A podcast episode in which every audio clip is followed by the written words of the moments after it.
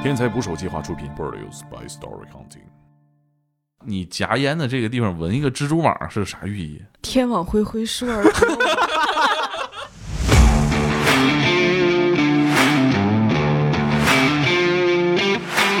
短发、纹身、黑丝、职业装高跟鞋，站在检察院门口拿着烟指人。我专业是学法医的，我觉得跟死人打交道还是没有跟活人打交道有意思昨。天特意嘱咐我说，让刘润霞给你讲讲他打当事人的故事，总打当事人。刑事案件的当事人，我只能骂一骂，我打不着。在看守所里面是有那个铁栅栏给我们隔开的雇，主给你下跪，我怎么印象里听到不是一次呢？抽血都抽不出来了。你说我给不给他交这个医疗费？抽血都抽不出来了，他身上的味道我有点受不了，所以我就寻思给他洗洗澡啊。出来一结账两千多，你他妈的我，我让你我上大学的时候，那个那一年詹姆斯拿总冠军的时候，啊我就把那个杯子往桌子上一甩，我操，还是老子的，怎么怎么样？他说我死在旅馆，我也不能死在你房子里。这个公寓是当事人没有钱交律师费抵给你的。啊，对他还有一部分贷款。在我们东北，见到一个色差就是一个机会。哎，好大哥嘛，好大哥跟着好大哥能抽华子吗？能腾飞呀、哎，两个人在澡堂子里，其中一个人头发盘起来，里面嗯塞了一个窃听器。啊，在东北这种地方有这种间谍故事啊？其实就是一个条件挺好的男孩，有一段时间吧，特别想突破这个阶层的限制。请点击订阅我的播客，拜托了。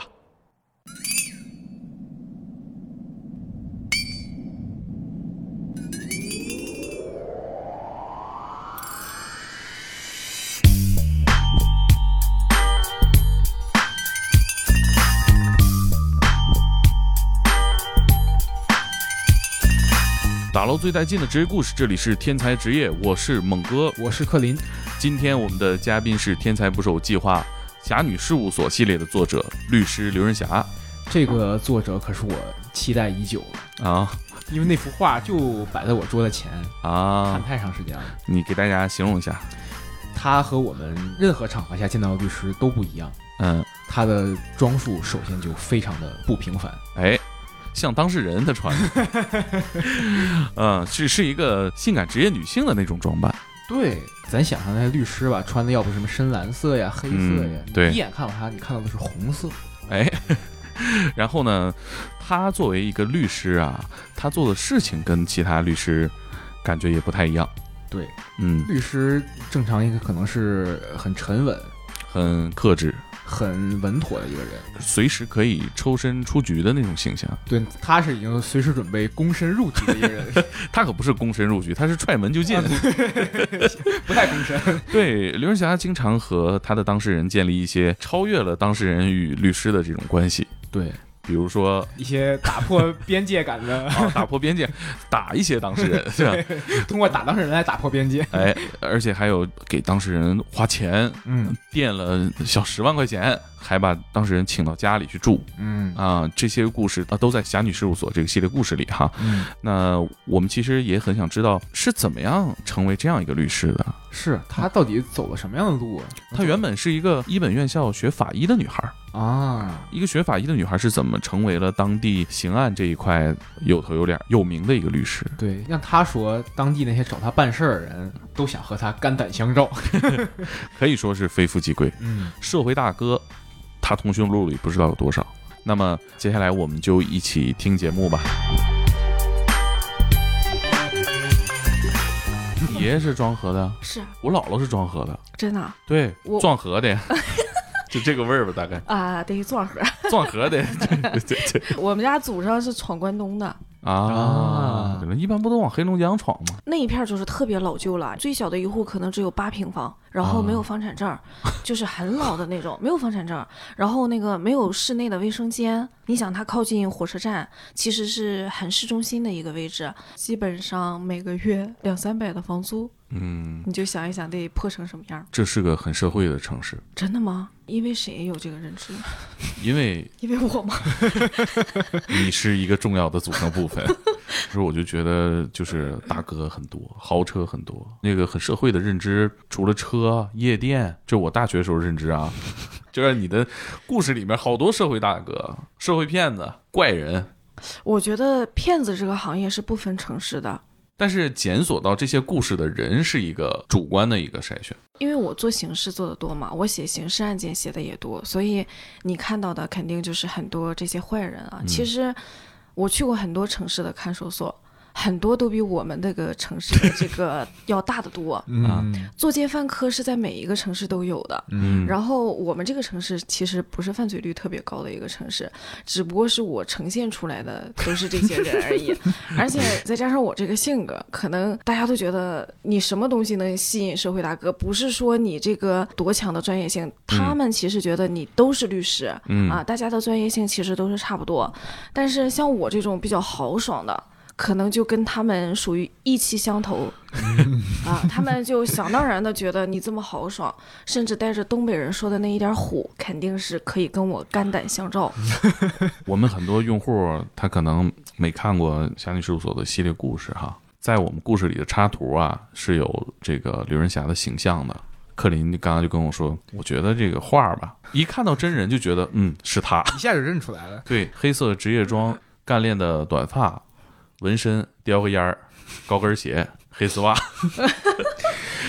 基本凑齐了啊。刚才我们在电梯口碰见，哎，我就我你就没猜是谁，我我就我就恍惚之间，一开始我没想，但我一看到拎一红箱子，我立刻就感觉哦，就是你。你这拉开一看，里面全是钱是吧？LV 包，今天不是 LV，那今天没带 LV，但是我嗯特别喜欢 LV。就大概是这么一个形象，是非常贴合的，尤其是纹身。你夹烟的这个地方纹一个蜘蛛网是啥寓意？这不是天网恢恢，疏而不漏吗。哎，我没想到，没想到，天网恢恢。太牛逼了！开玩笑，这个形象之贴合哈，我觉得就是我们不轻易放人照片儿，嗯但是咱们不是之前故事里有过你的照片吗？啊，我想起来了带劲，啊！但是我在办公桌上坐着时候，形象已经很克制了，是不是？啊。对，没把包、名表什么这些给大家看见，那我做的也很克制，我自认为很淑女了。嗯嗯就是我有的时候是盘腿坐的，啊，昨天特意嘱咐我说，快让刘润霞给你讲讲他打当事人的故事，总打当事人，人在江湖迫不得已。因为你是做刑案的嘛，对很多当事人也不是什么好玩意儿，是不是？我，我不觉得刑事犯罪了哈，就是一棒子把他们打死，就是这个人没有一点好的地方。其实嗯我觉得人性都有恶的地方，但也都有闪光的地方，对吧哈？我打当事人一般要么打的是当事人家属。要不然就是在法庭上开庭，就是民事案件遇到的当事人，刑事案件的当事人我只能骂一骂，我打不着。在看守所里面是有那个铁栅栏给我们隔开的，我、嗯我伸不过去，我手没有那么长。但如果条件允许的话，我也想揍。有很多人确实是欠揍。我记得你故事里面就是就有一个被告特别坏，他侵占那个老太太资产。我记得你写你出去的时候，他抱个狗，嗯。然后你过去跟他说，你就像个狗一样，太解气了。有很多事情，其实你做的超出了律师这个职业的范围。嗯绝大多数人觉得我们有一些事情是不应该做的，那我们跟当事人其实就是一种合作的关系。嗯嗯，一般都会保持个合理的距离啊。一个克制又礼貌的距离，但是我经常就是保持不了，因为我就觉得要么是可怜，让我觉得我必须得帮帮他；还有一种感觉就是可恨，这个人怎么能这么可恨呢？你可恨的人，你必须得让他得到一点教训，要不然他下次还是这么讨厌。嗯，就是咱们东北有一句话，就是呃，小树不修不直溜，人不修理梗啾啾。我我觉得就是这就是这种，就是在你故事里看到那些法庭上很多让人招人恨那些人那些争执的时候，你就觉得这时候你不说句话让他痛苦，你就会很痛苦。就是我为什么跟你讲，我老觉得是那个天网恢恢，疏而不漏这个哈。嗯因为现在大家对法官的要求是越来越严谨了，对吧？嗯，就是你必须得是一个中立的状态。但是人嘛，他都是有感情的，嗯也都是对一件事儿他都有认知。但是他这个职业的角色限定了他不能随便的说话，因为你说话了，可能你就是代表有倾向性，对不对？当事人就会不高兴。但我不是啊。我我没有那么多职业的限定，对不对？但是我又适当的代表了一部分跟法律相关的这个角色，所以这个时候我觉得我就要说话，我要让你知道我对你的这个行为是非常不耻的。因为你没有那种公权的包袱。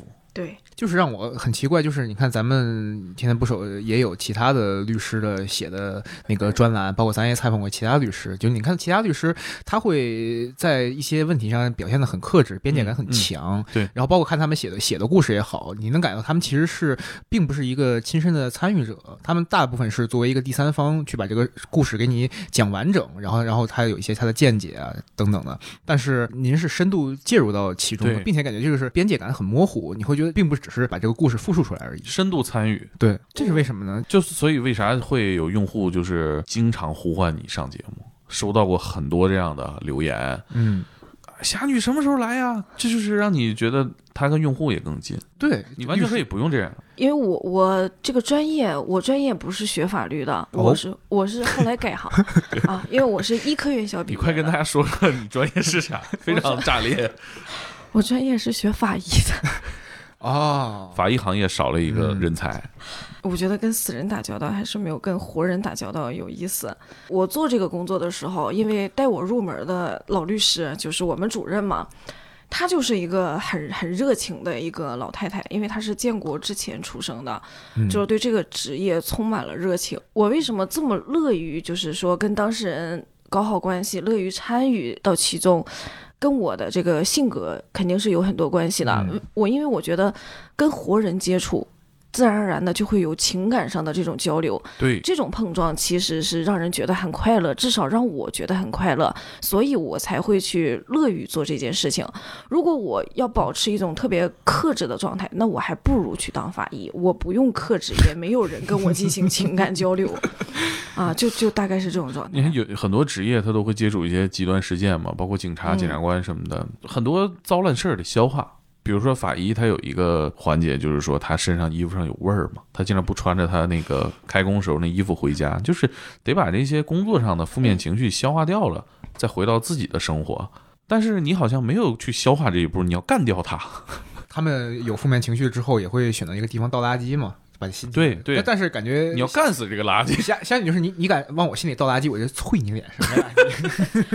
对呀，这个也是处理的方式啊，就是。凭什么嗯你要朝我倒垃圾？凭什么我要给你甩回去？你自己拿回去感受一下，这个感觉是什么样的，嗯对吧？嗯，所以我看到那句话，你就像条狗一样，我就觉得印象特别特别。爽，我就。这种律师的形象是什么时候建立起来的？还是说你一开始就是你说你受那个老领导的影响很大，还是说嗯你之前你有看过什么律师的形象？你觉得那个形象对你有一定的启发？我觉得跟我的成长经历是有一定的关系的，因为我小的时候父母比较忙，然后是跟邻居的关系处得特别好。身边的人他不一定就是带着恶意来的，但是这个善意的表达方式，有的时候可能并不如你想象的那么妥帖。我工作开始就是做法律援助，我做法律援助的那一天，我们主任就告诉我，这些人如果不是特别的窘迫的话，他是不会来找你援助的。所以他们的情绪可能会不太好，然后表达的方式相对要极端。能不能处理好，让别人不投诉你是你的一种能力。如果你就坐在那儿高高在上，说我无条件的来援助你啊，那你就要无条件的对我服从，甚至是崇拜、尊敬。那我劝你不要去干这个工作，你干不好。这是所有律师都要建立这样认知吗？还是不是。然后我觉得他跟我说的应该是对的，但是在实践当中，其实也遇到过很多人，因为做法律援助不是所有的穷人哈，他都是可怜的，因为有一句话就叫做“可怜之人必有可恨之处”嘛。嗯我做法律援助的时候，就有一种感觉，就是这个群体有一部分人是打着一个什么样的旗号，有着一个什么样的心理呢？我穷我弱，所以我有理，你帮我是应该的。你稍微有一点做的不好，那我肯定就要来找茬。而且他们的那个底线特别低，我见过就是那种在法律援助大厅里面打滚的。但是你不能因为这样几个人，你就觉得所有的人都是不好的。嗯，所以我也在选择，不是说所有的人我都帮。人嘛都是这样嘛，就是你发现你在做一些事情对别人来说是一种帮助的时候，其实是挺快乐的嗯嗯我觉得你见到的极端情绪蛮多的，啊。对撒泼打滚的，给你下跪的，啊，对 雇主给你下跪，我怎么印象里听到不是一次呢？你现在就是大家的法律意识都比较强嘛，我直接动手打你，最起码也是一个治安处罚。嗯那我怎么办？我下跪，不明所以的人觉得，哎呀，他肯定是个弱势群体，要不他怎么能跪下了呢？嗯，你看我都跪下了，你能把我怎么着？就是我也不能打他，我也不能骂他。我现在发现下跪这件事儿真的是 太好使了。太好使了。其实就跟抽自己嘴巴子一样，先把你唬住了。对对对对就我们对。大学同学跟人打架之前，拿一酒瓶子照自己脑袋，砰就一下子，我连自己都敢打，对呀、看把我怎么着？对面人直接散了，谁管他？自己上医院了。能给我们节目里面讲讲那个骗老太太钱那个故事现在还有一部分钱应该还没执行回来，啊？就是能执行回来都不错了，啊没被他挥霍掉他不是挥霍，啊。他是要留着自己用。跟我们从头讲讲这个故事。嗯、就是当时就觉得就不挣钱就不挣钱吧，你挣的那那一部分律师费跟他的损失比起来，其实还挺多的。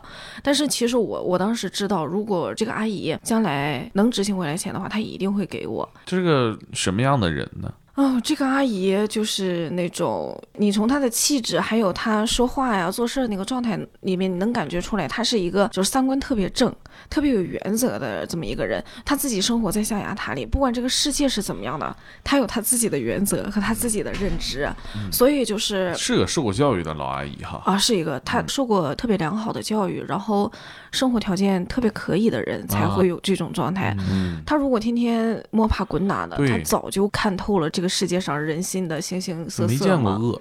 对，没见过。嗯，年轻时候也是个白富美了，一听就对，嗯气质特别好。去年八月十五前后还给我送葡萄了呢。啊啊，就是他一直还惦记着我，嗯。然后过年的时候还会给我发微信。他最开始来找你的时候是怎么跟你说的？他那个时候已经很窘迫了，他的退休金就是还不够还银行的利息的，嗯然后穿的衣服就已经也很破了。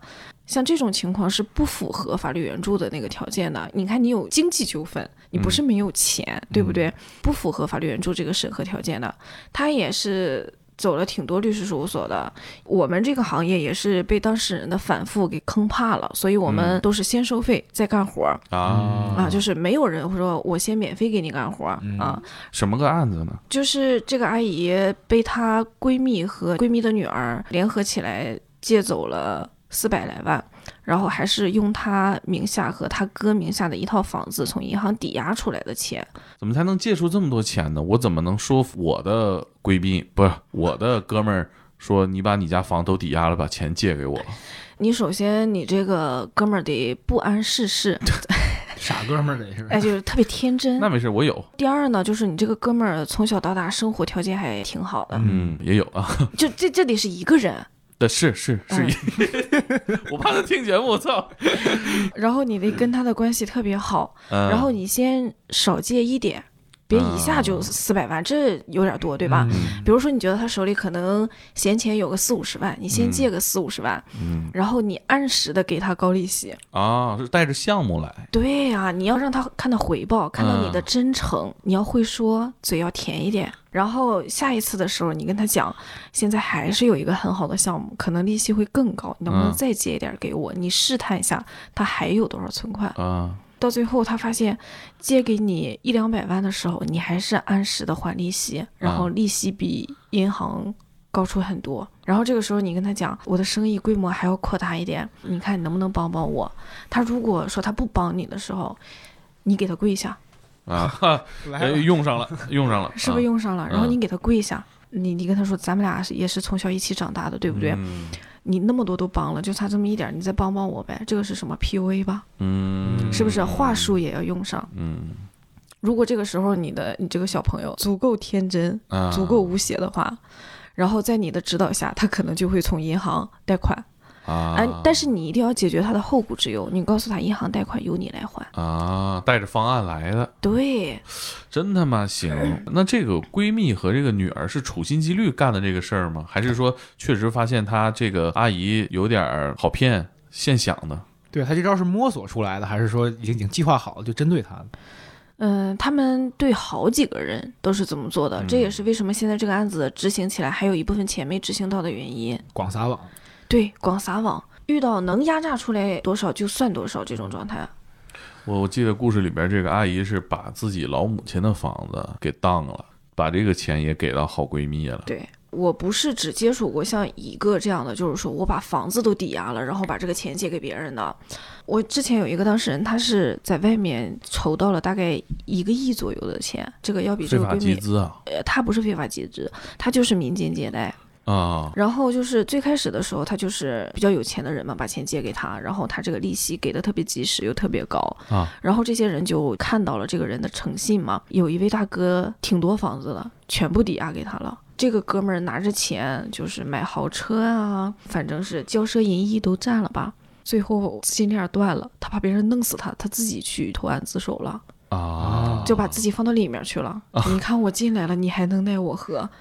不行就跪下。跪不了了，人家嗯跪都不屑于跪了。我在里面，你见都见不着我，你能奈我何？你给我跪下都没有用了。就把自己送进去这种事儿，其实还挺常见的，我感觉。就是因为外面人要弄死他呀。对啊，之前看那个《反贪风暴》那个电影，嗯它里边不是有一个有一个在牢里的人就说说香港年轻人未来在哪里？香港年轻人未来在牢里。为什么？说你努力工作，你只能住十平，但我犯个事儿，我现在有饭吃，哎，住的还宽敞。还管饭 我之前做法律援助的时候接触过这么一个群体，他们不建议吃牢饭，啊为什么呢？不用劳动，一天三顿饱饭，就但怎么着顶罪？不顶罪就是自己、啊不是有偿故意犯事儿，就是自己犯罪，后来那这个案子好弄吗？不好打呀。是民事纠纷对吧？对，就是个民事纠纷，立不了案呃，能立案。啊。最开始立案困难是因为他交不起这个诉讼费，因为啊、老阿姨交不起诉讼费，对他没有钱嘛不，是我问一下你多少钱呗几万块钱。啊？那个法院的诉讼费是按照你标的额的百分之二，然后加减一个数，具体的我记不住了，因为我们都是用那个司法计算器算的。百分之二，哎呦，那我朋友管我借了一个亿，诉讼费就得个两百万。这个算法没想到。哎呦，那把王健林告倒，那得交老了钱了。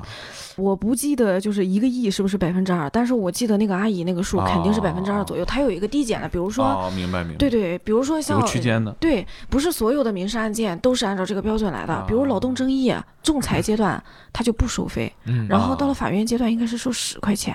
啊，啊，这个好，还是针对这种弱势群体有一定的。劫富济贫，别别别这么说。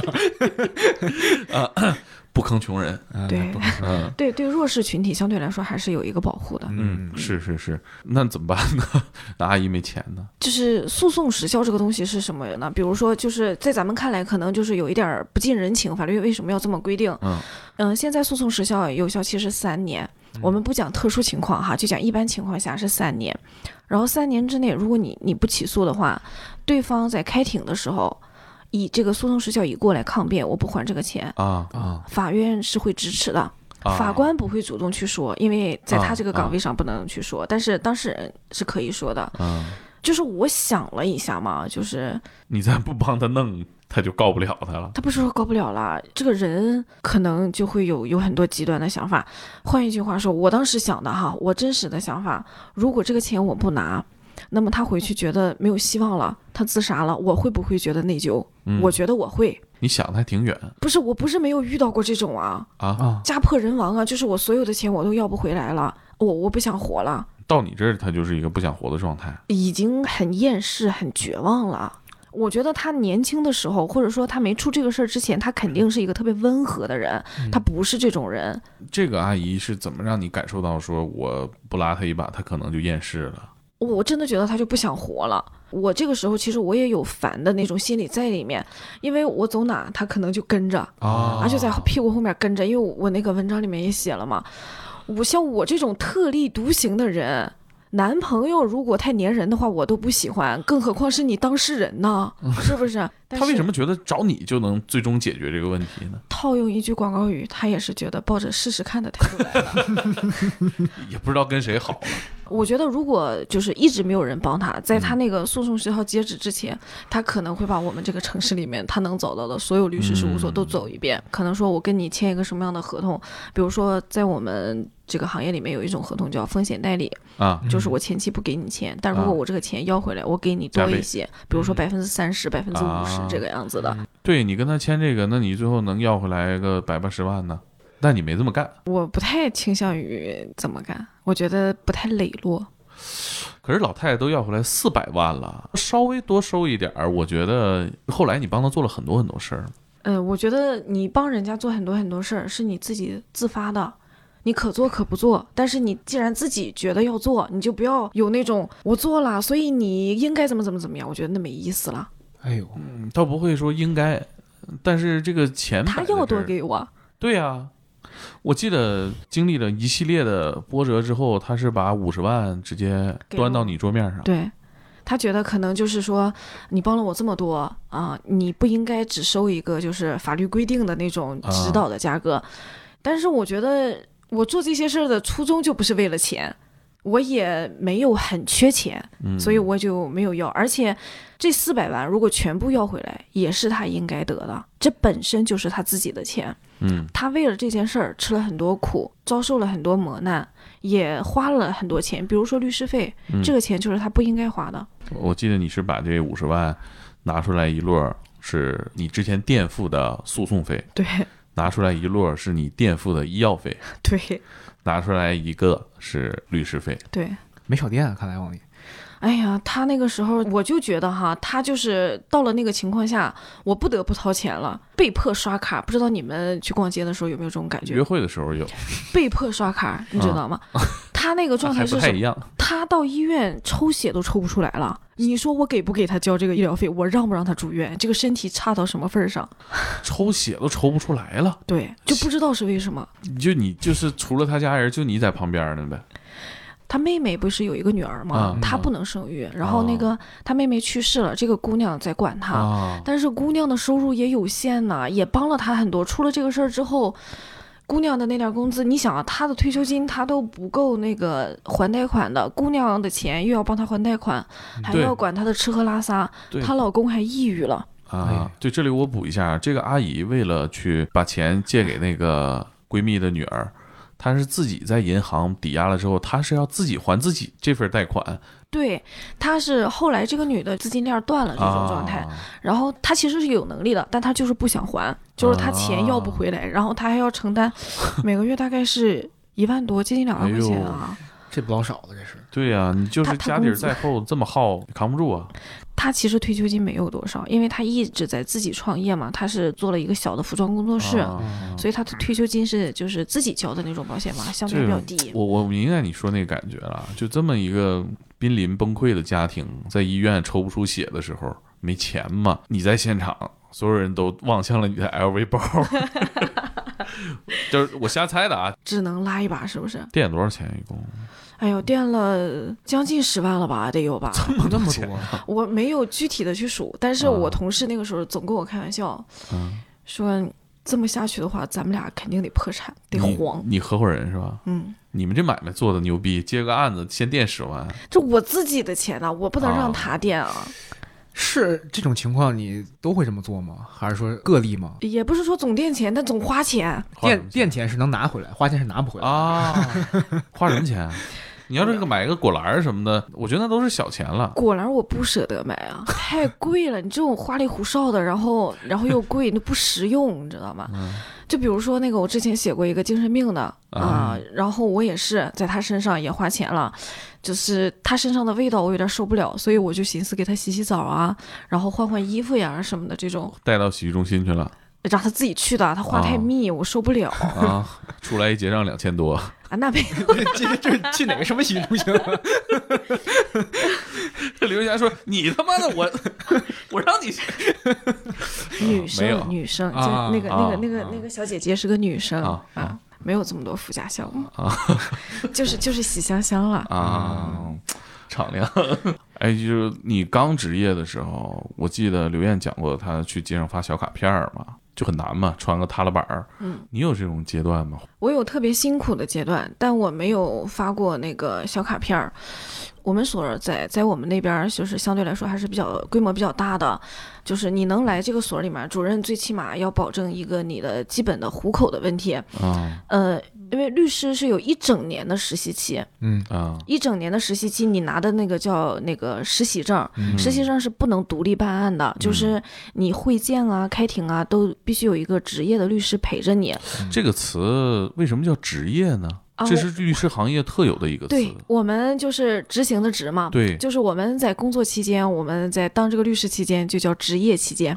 啊，对，为什么有这么个单独的词呢？是持有执照就业的阶段吗？差不多，没有这个执照你也不能干这个我觉得好，其他行业没听说有这词儿，我开始真的是。对吧？我开始职业了，对嗯。对，我以为是那个职业，天才职业的职业，嗯后来我发现是执照的职啊，对对对对对。那要比如说你要是给企业做咨询，是不是不需要这个职业？对，啊，就是学法律了，呃，你毕业了之后，你就可以去那个有一些、啊有一些企业去对，但是如果你要做诉讼。啊，哪怕有一些非诉的行业，你也必须得有这个职业资格证。用郭德纲话讲是起个照，对对对，哎，我好喜欢郭德纲啊，我我也是起个照特别喜欢老郭。啊。那那你这个 LV 包是刚上班这个属性就在了。那我其实收入还可以，只是比较辛苦而已。啊我是这个知道，我我记得你写过一个刚职业时候的案子，是给一个倒闭的工厂做法律援助。对，那刚上班你就 LV 傍身了，我记得。你看哈，我要实习的时候，我们主任跟我说说那个你去企业里面做法律顾问吧，我一个月给你几千块钱。然后我去待了两个月，我觉得崩溃了。我怎么可以早上八点半准时的坐在这里，然后日复一日看那个合同，而且那个合同改动的余地还不大，因为我们不是甲方爸爸，啊没有那么大的权利制式合同，啊。对呀，所以你看完了你又不能改，那我来干什么？嗯，然后我就跟主任说：“我说我想干一点有挑战性的，我还想挣钱。”然后主任就说：“那我让你去做法律援助，你能不能做？”然后我就给我送到法律援助那儿去了。啊就是我为什么不能去发小小卡片呢？我们主任就是对我们每个女生的要求就是，你作为一个职业女性，你首先你要保证你的形象。啊，她现在七十多岁了，她还穿高跟鞋，哦，优雅。那、很优雅。那个纹身是统一安排的吗？纹身她不让纹的，这肯定不让纹，这回这我完全没想到，我以为是杜撰的那个画里，啊不，我真的有纹身，是我看见了。呃就是有很多有纪念意义的嘛。然后就是他那个年龄段认为纹身就是坏小孩儿，对呀，对呀、那我嗯也纹啊。把法条纹手上。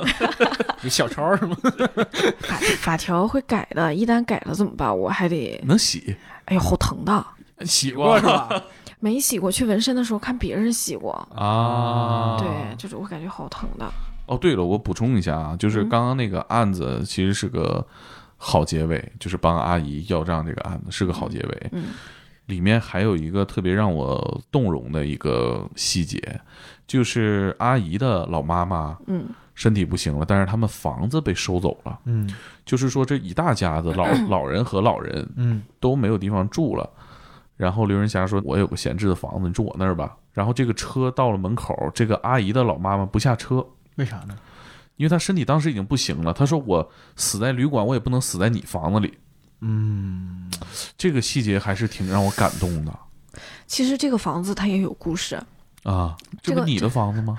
这个公寓 是当事人没有钱交律师费抵给你的。啊，对他还有一部分贷款。什么情况？哎呦，你还还着贷啊？呃，没有，然后他跟我说，他说你看，是燕郊吗？呃，没有，他说我这要无期了啊啊，然后。哦然后你知道吗？就这个房子，我帮他就是保留下来了，然后律师费也没有收，然后还不能让他爸知道，因为他是他爸唯一的儿子。啊！然后他判了无期，当时他爸已经八十来岁了哎。呀，哦我我真的，我当时他姐跟我商量说，那个你告诉我爸，他就判了八年，因为他也预计一下自己的老父亲大概啊还、还能活多少年嘛。然后我说可以，哎呀，好心酸。他的计划就是八年，也就差不多了。对，嗯然后就说那个你千万别跟我爸说什么房子过户的事儿，你就说是你租的。我说好，我说那我还得给你交租金吗？他说你不用给我交租金，我每个月把租金转给我爸。然后因为为什么老爷子要收租金呢？他要存着。啊，他要留着他儿子出来还给他儿子交养老保险，留着他儿子出来还能、啊老有所依啊就全是故事是吗？哎哎呦呦我，太哎呦我天哪！他儿子现在呢？他儿子现在减刑了，不是无期了，但是还在里面，但是八年可能是也悬是吗？八年出不来，怎么着也得十几年。什么事儿是？哎呀，毒品犯罪，啊、还还真是。你说 你你你你如果先听见这个人是玩毒的，你可能就第第一反应就觉得说不吃，但是他自己的生活里面，关键心疼他爸，啊，对呀、挺挺可怜的。哎呀，那你这房子那房贷呃，房贷倒不倒不贵，因为它是个公寓。啊，然后他之前他 对，哎不，那是个学区的公寓呢，啊，哈哈 那你赚了呀？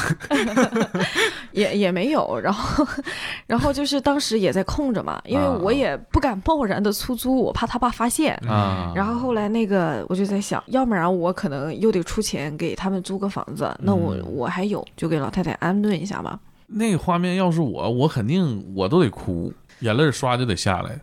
这个太，这你日常生活当中是听不到这句话的。就是我也不能死在你房子里头，这得是一个生活到什么一个极端的情况下才会说出一句话。其实我挺喜欢这个老太太的，她也是一个很有文化的人，她的年龄跟我奶奶差不多大。我啊奶奶也是一个很有文化的人。嗯，我奶奶是满洲国的时候，她读了九年书。我这词儿我好久没听过，伪满伪满伪满，啊，纠正一下，这可有年头了，这个词对，因为我奶奶是伪满时期地主家的女儿，啊，在敌占区。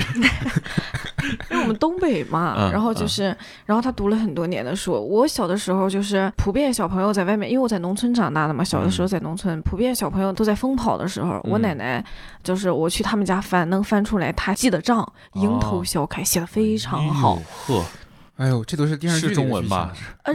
是啊，你干啥呢你？不是，我跟你说，东北东北有一个非常奇怪的情绪，你知道吗？你会听见对伪满怀念的那种言论。啊，我我不是怀念，因为我小楷嘛？怎么能？我知道，开玩笑，开我因为。我没有经历过，就是。啊呃，我奶奶给我姑姑和那个就是我叔叔他们起的名字都起得非常好，啊比如说我有一个姑姑叫风华，哦，就是风华绝代那个，还有一个姑姑叫素敏，就是素静的素，敏锐的敏，啊，是不是挺好听的？嗯，跟对，感觉那个时候就像金庸起的名儿，所以就是她很有文化。我小的时候，她绣花是自己画花样儿，就是哦村儿里的老太太，那个农村嘛，门帘儿啊、窗帘儿啊，或者是给孩子绣双鞋，都会来找她画花样儿。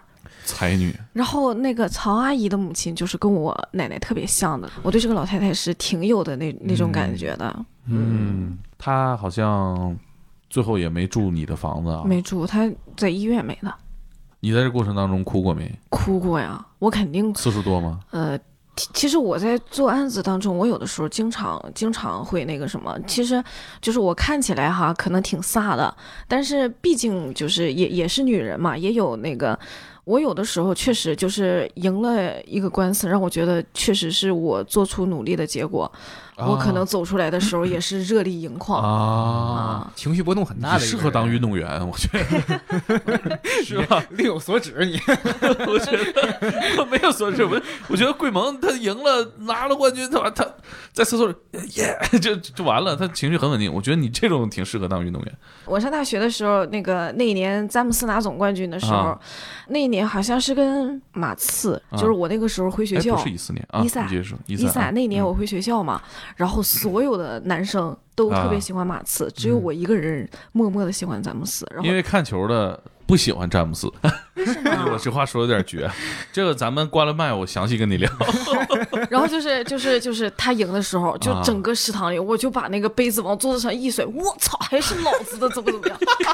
然后那帮男的都在那看我，哎呦，就是男生喜欢马刺的多，我也挺喜欢邓肯的。这个题外话了啊。这太题外了，我也没想到能引出这么一茬话来。不过你这个性格，就是你在赢了的时候发泄一下啊，其实是很多运动员是这样的嘛。其实你在高强度的做一件事情之后的那种释放，但是我没想到律师能会有这种时刻，就是说我赢了的时候会大哭。那我输了的时候，我也得整理情绪啊。也哭，倒不哭，我我这个人是这样的，我赢了我哭，我觉得很坦荡，但是嗯我不喜欢示弱，就是我觉得我输了，我怎么能哭呢？嗯啊、我得回去总结一下经验。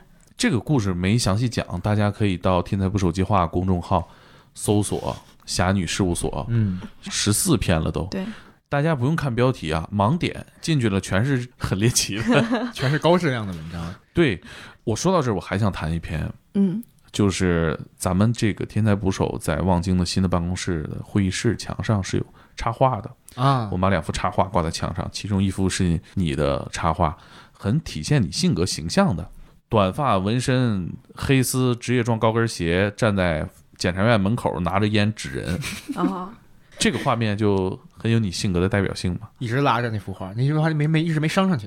还有一幅是两个大玻璃拼到一块儿的，这幅画我觉得选的特别好，是什么呢？是两个人在澡堂子里，其中一个人头发盘起来，里面嗯塞了一个窃听器。啊，哎呦，这个你很难想象，在在东北这种地方有这种间谍故事啊。这是一个普通老百姓对。在做的一个卧底的事儿，对，就是受你的蛊惑，不是受 鼓受你励鼓励，鼓励。受你的鼓励，是吧？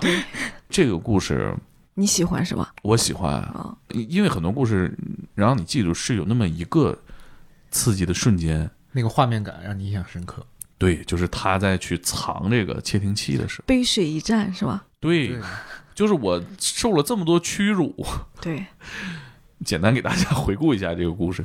其实就是一个条件挺好的男孩儿，有一段时间吧，特别想突破这个阶层的限制，就是想嗯想升一升这个状态。嗯在检察院哈、他是那种就是安保人员，但是家里啊条件还可以，给他找人办那工作呗，那咋不知道了啊，就不揣测了。啊？对呀，他也不告诉我。嗯，这稳定工作嘛，你想也合理啊。啊，对呀，在咱东北，这是这是这是上上层的一个，那可不，嘛，那找对象的时候都加分儿，是吧？对稳定职业嘛，嗯对呗？你不像我们这个行业难找对象，是吧？你你们这属于没有固定工作，那可不吗。混的，人家是属于有固定工作，在这个公检法上班的。对呀，这个这个这个部门说出来就很高大上。但是你说这在公检法，你说就做安保这一块，可能是在社会上混，也不见得说有多高的这个享受这个社会地位。对，但是他是这样的，他有他有资源呢，嗯，因为你老百姓不是说随随便便的我就让你进入到这个检察院或者进入到法院，对吧？嗯哎呦，人在就是特别无助的时候，他会有一个就是什么样的状态呢？我逮着一个人，比如说我逮着一个安保人员，嗯他还挺愿意搭理我的，那啊我就开始跟他讲我我所遇到的这些困惑呀，怎么样的？就是后来他他跟了一个大哥嘛，嗯，哎，他发现这是一个机遇，我把大哥介绍给他们，这这个社会大哥，这个在我们东北都是机会，见到一个社会上就是一个机会。哎，好大哥吗，好大哥。跟着好大哥能抽华子吗？能腾飞呀、哎，是他是通过机缘认识了这么一个好大哥，嗯，对，就感觉找到我的大哥了。那你看这大哥首先带他灯红酒绿了一把，啊！在大连这种地方，这种事儿还是嗯，那牌牌面他就有了呀，啊啊方方面什么牌面儿？这大哥那方方面面的，那就是那种清一色的那种脸就全出现了。啊，你就平时你你看到人家人家小姑娘就是高跟鞋哒哒哒甩给你一个背影的时候，那个时候也、嗯也对你绽放了花儿般的微笑哪个。学校毕业的都你你不能不是这都市传说啊！我我瞎扯，哎，你对这个都市传说你了解多少？什么什么什么水代表多少钱？这事你知道吗？什么玩意儿？啊，是你说那个车上的放那个红牛还是什么？对呀、那也不能现场议我觉得这是假的，这这是真的吗？这是假的。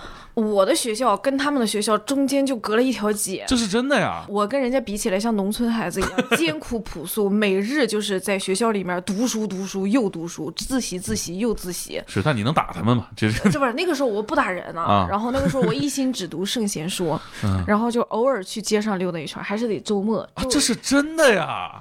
年轻的时候也不懂啊，哎呀，人家这些小姑娘怎么都那么漂亮，怎么回事？我们上学的时候也，就是我爸对我还比较好，一个月给我一千五百块钱的零花钱。比我比我生活费都高。不少啊，不少。我我一千二，我们那儿物价高，旅游城市嘛，你本地人怎么给你这么多呢？小姑娘你得给点钱啊，花，对吧？跟男生还不一样，你还得买一些化妆品啊，至少。对呀、嗯然后我就是，哎，大家都是一两千块钱，怎么他们可以穿的那么漂亮？对呀、这是还有就是，哎，人家可能就是因为爸妈有钱吧，怎么啊门口全是这种善良的猜测？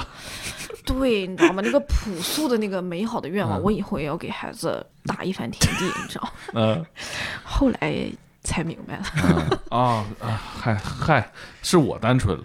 对，是我单纯的。哎呀，那你说这么一说，我是一一年去的，那会儿你也上大学了。一一年我在上大学，当时同学就说带我去朝圣一下，圣地巡礼，因为你想，这个都市传说都已经传到我们沈阳人这儿了，所以就当时是有这么个啊，跑题了，跑题了，这跑太远了。就是我是华北平原的人，没听过这个故事。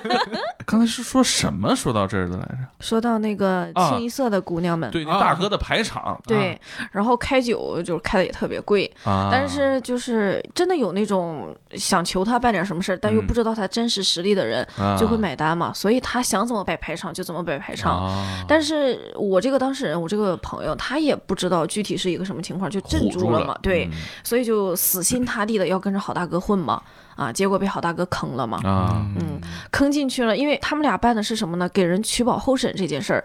取保候审其实就是你在家待着，然后等着那个到时候开庭。对，而且就是大家就是有一个基本上的认知，就是说办了取保候审，一般就不会判实刑了，啊可能就是判个这是两缓刑回事儿。对这开庭之前，只是你不用在所里边杵着了，对啊，能让你在家消停过几天。对，其实就这么点事儿，你该怎么判，大不概率，还他也有可能就是说，为什么你判重刑？他是不可能给你办取保候审的，啊所以就是比较轻的刑罚嘛。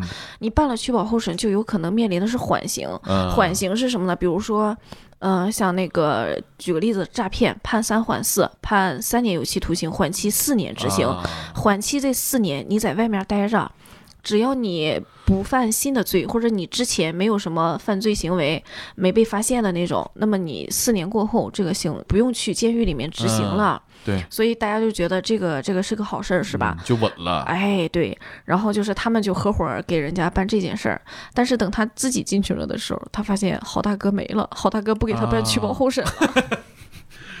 公司这块业务这么夯实，怎么就没给他办呢？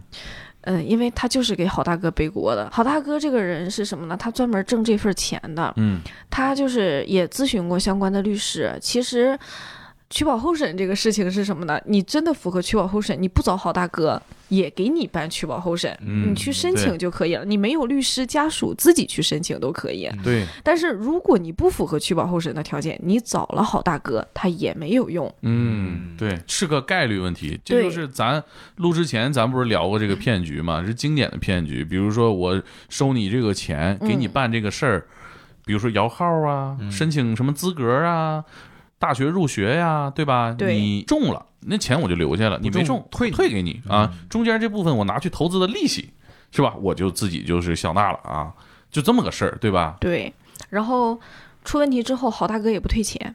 好，大哥还就是，如果我觉得哈，就如果给他判几年刑，或者是最后他判了个缓刑嘛，他也能认。关键是钱到了好大哥那里。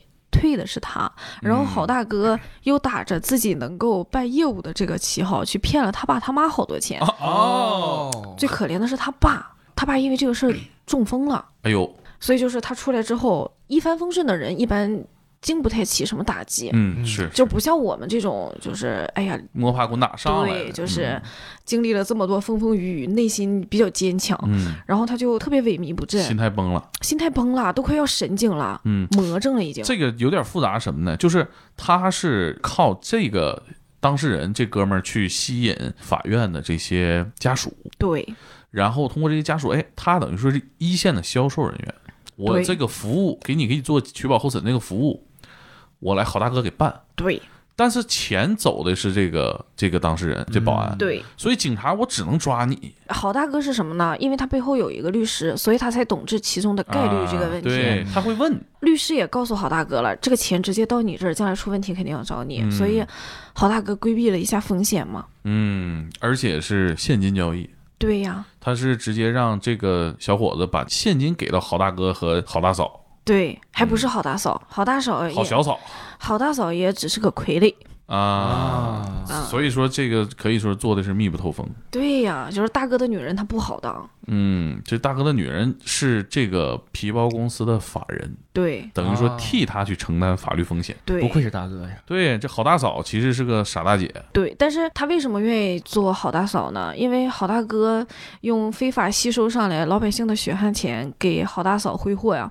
嗯，好大嫂天天打扮的珠光宝气的，也不用上班。这个他想当郝大嫂的这个心态，我都能理解，我们 我也想当好大嫂。我们就是现在有一个特别火的刑法学老师，叫那个罗翔罗翔老师。这我熟。我我特别喜欢罗翔老师讲课，然后他有一个段子，就是说之前有一个人做那个农村信用合作社的啊，那个领导嘛，啊，然后说他那个非法集资嘛，不是不是，他是贪污啊贪污公款。啊他说那个他有小三、小四、小五，他说他的小五跟了他一年嗯，就挣了两千万。哦罗翔罗翔老师说说你算一下他一天挣多少钱。你想不想去当他的小六？反正我是想，就是这是罗老师朴素的愿望。罗老师也是，罗老师要能当小六，我就想当小七。你你可以，因为嗯罗老师头发都不太多，我不如罗老师精神呢。罗老师人格魅力啊，嗯，嗯，饶是罗老师这么精通法条，嗯，依然辩论不过微博上的网友，哎搞得罗老师退网了。咱们平时可以去看一看，他讲的还是特别的那个生动。啊，对，然后也也易懂，嗯。所以你去看一看，其实，在笑声当中就能学到很多嗯嗯，法律知识。嗯。而且他会站在正常人的角度去考虑法条，就是对他不是冰冷的，它是火的。我是一个有情绪的人，我看到这个法条我会怎么样？他经常说一句话，就是你不要站在圣人的角度去看这个案子，嗯你要站在普通人的角度。嗯，啊对，我那时候看他课，他老说一句话，就说我教你法考，不是为了让你考多少多少分过了就可以。朴素，我特别喜欢两个教刑法的老师，第一个培训老师叫刘凤科，然后他当时嘴里的人物特别火的一个叫二娃，一个叫翠花。俩一挂，这也是个创作者 哎呀，他俩都是南方人嘛，都那个南方的普通话特别可爱嘛。啊，他们犯的事儿大还是张三儿犯的事儿大？张三儿就不一样了，张三儿是法外狂徒啊！你听这个外号他就不一样。但是人家二娃那边是团伙作案的，不，二娃是什么？二娃经常就是喜欢上一个女的啊然后晚上潜入人家家里，发现人家是男子散打冠军。所有的那个刑华老师都是优秀的编剧，确实是。我们又跑题儿了。哎呀，刚才说到哪儿了？说到那个小三儿。啊、没有说到好大嫂，啊对，我我就是想跟大家补充这个细节嘛，就是他这个好大哥办的这个事儿，其实他是很有底气的，因为这一套整个链路上的风险他都已经规避过了，对即使是我漏了，也有好大嫂在这儿当活靶子，对。所以他坑这个当事人这个小伙子，我其实不怕你咬我，没有证据咬我，你没有证据咬我，，对。但是呢，你咬我这个事儿，你在得罪我。对因为我不怕你，不构成那种说，哎，你要把我供出来，我很害怕这种心理制约的关系。他没有制约的关系，你弄不了我，嗯对你告我就是在惹我，对我要给你弄更惨。对他怎么弄的呢？他就是他到这个小伙子家里边跟他爸妈说说，我是他好好好大哥，对，我得捞他呀。对呀你，看他现在，我专业办取保候审，我得我得给他，我得给他办出来呀。对，又坑了小伙子爸妈八十万人民币。好多钱呢，等于说，我不仅没跟你站在同一个立场，我没捞你，对，我还借着捞你，我再坑你家里一笔。落井下石。对就是你不是我的伙伴，在我眼里你也是一个待宰的羔羊。而且我不怕得罪你，对呀、你有什么办法能扳倒我？他这趟倒显然是已经趟平，他之前不定送进去多少个小伙子。这个还嗯真的是，啊这个这个我就没有细想，嗯，就是他也是一种法外狂徒的那那那嗯是啊种状态。太狂了。对呀、而且他其实是你能感受出来，他是感觉不悦的。嗯，他为什么再去惩罚你一下？他不见得说我一定要挣你这八十万，但你小瘪犊子是吧？我挣了就挣了，怎么了？对吧？就是我得教你做人，对，啊，我得让你认识到这个社会有多可怕，是吧？私刑，还就是想杀人还要诛心。嗯，哎，对对对对对，你别想跟我玩儿，对，我弄死你。所以到最后这个小伙子出来想复仇的时候，他不知道怎么办，你知道吗？他其实内心是胆怯的。他弄不了，我都被人家玩成这样了，我能啊玩过人家吗？那他找你是想怎么的呢？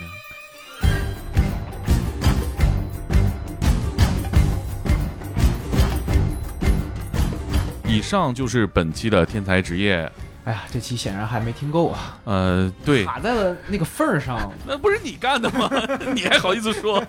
呃，是这样，我们这个下周一晚上十点准时发布我们和刘仁霞聊天的下半部分，嗯，因为这个案子也没讲完嘛。对，这个案子最精彩的地方还在后面。对，就是平民卧底是什么东西支撑着他？他没有身份，他嗯不还不存在像梁朝伟一样有一个档案。从牢里出来，他已经是一个社会底层了，对他要怎么翻身？对他翻不了身也，但我觉得最后他的人格翻身。尤其他向他的父母证明了对，他还是个好人。他在完成了卧底的这个目标之后，还做了一个让我们非常惊讶的行为。嗯那具体的悬念呢？呃，完整的故事我们就留到下周一听。下周一而且我们在下集聊了很多，呃，以往和公检法系统的呃嘉宾没有聊过的一个话题，就是当检察官、法官和律师进了监狱里会怎么样？这个真的是一般的地儿听不着呀。啊、对到底他们在监狱里是一个什么样的？对，是处于上游还是下游？